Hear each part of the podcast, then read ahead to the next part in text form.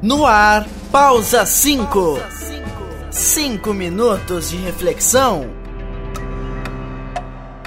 Olá, queridos ouvintes, bem-vindos a mais um Pausa 5. Aqui está o William Felipe Zacarias em sintonia com o seu coração.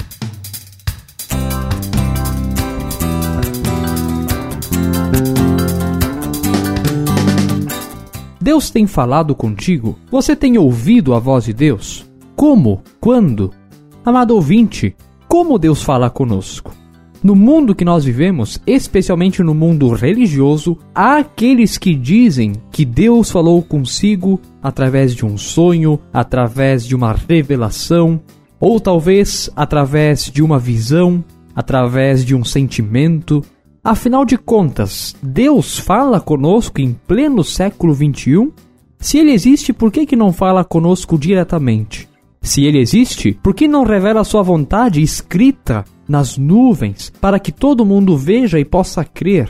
Amados do Senhor, muitas pessoas pensam que Deus só age no extraordinário e esquece que ele está também no ordinário e principalmente no ordinário, ou seja, naquilo que contém ordem, naquilo que é certo.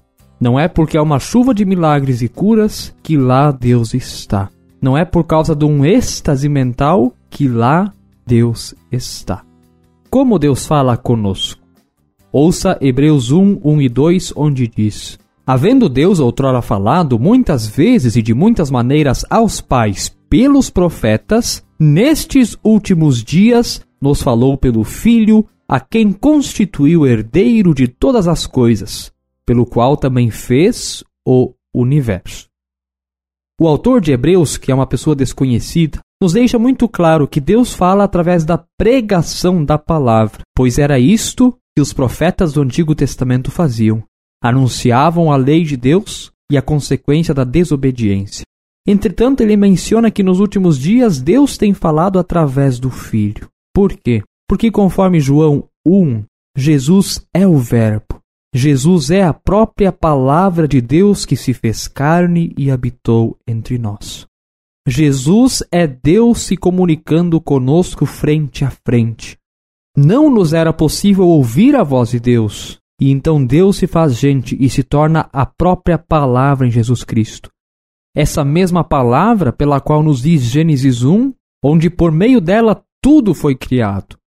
Deus dizia: haja isso e aquilo passava a existir, porque a palavra de Deus tem poder. Só que essa palavra, só que o poder da palavra não é um poder que está em nossas mãos, mas um poder que Deus colocou em Jesus Cristo, a própria palavra de Deus que se fez gente. E essa palavra viva de Deus está contida nas Escrituras. Por isso nós só encontramos a palavra de Deus nas Escrituras. Por isso a Bíblia é e contém a palavra de Deus. Você quer que Deus fale com você? Leia a Bíblia. Você quer ouvir a voz de Deus? Leia a Bíblia. Não há outro jeito, não há outra forma. É assim que Deus escolheu se revelar a nós seres humanos. Cuidado com as mazelas que se criam por aí. Cheque sempre na palavra de Deus pois o próprio Senhor Jesus nos ensinou: e conhecereis a verdade, e a verdade, a palavra, vos libertará. Amém.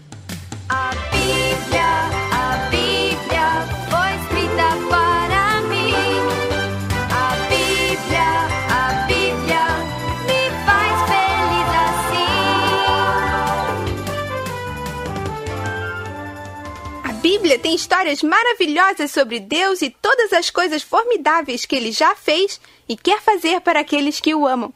Você tem uma Bíblia? Livro emocionante de aventuras sem igual. Foi escrito há muito tempo atrás, mas mesmo assim é atual. Tem histórias e profecias, é um livro genial.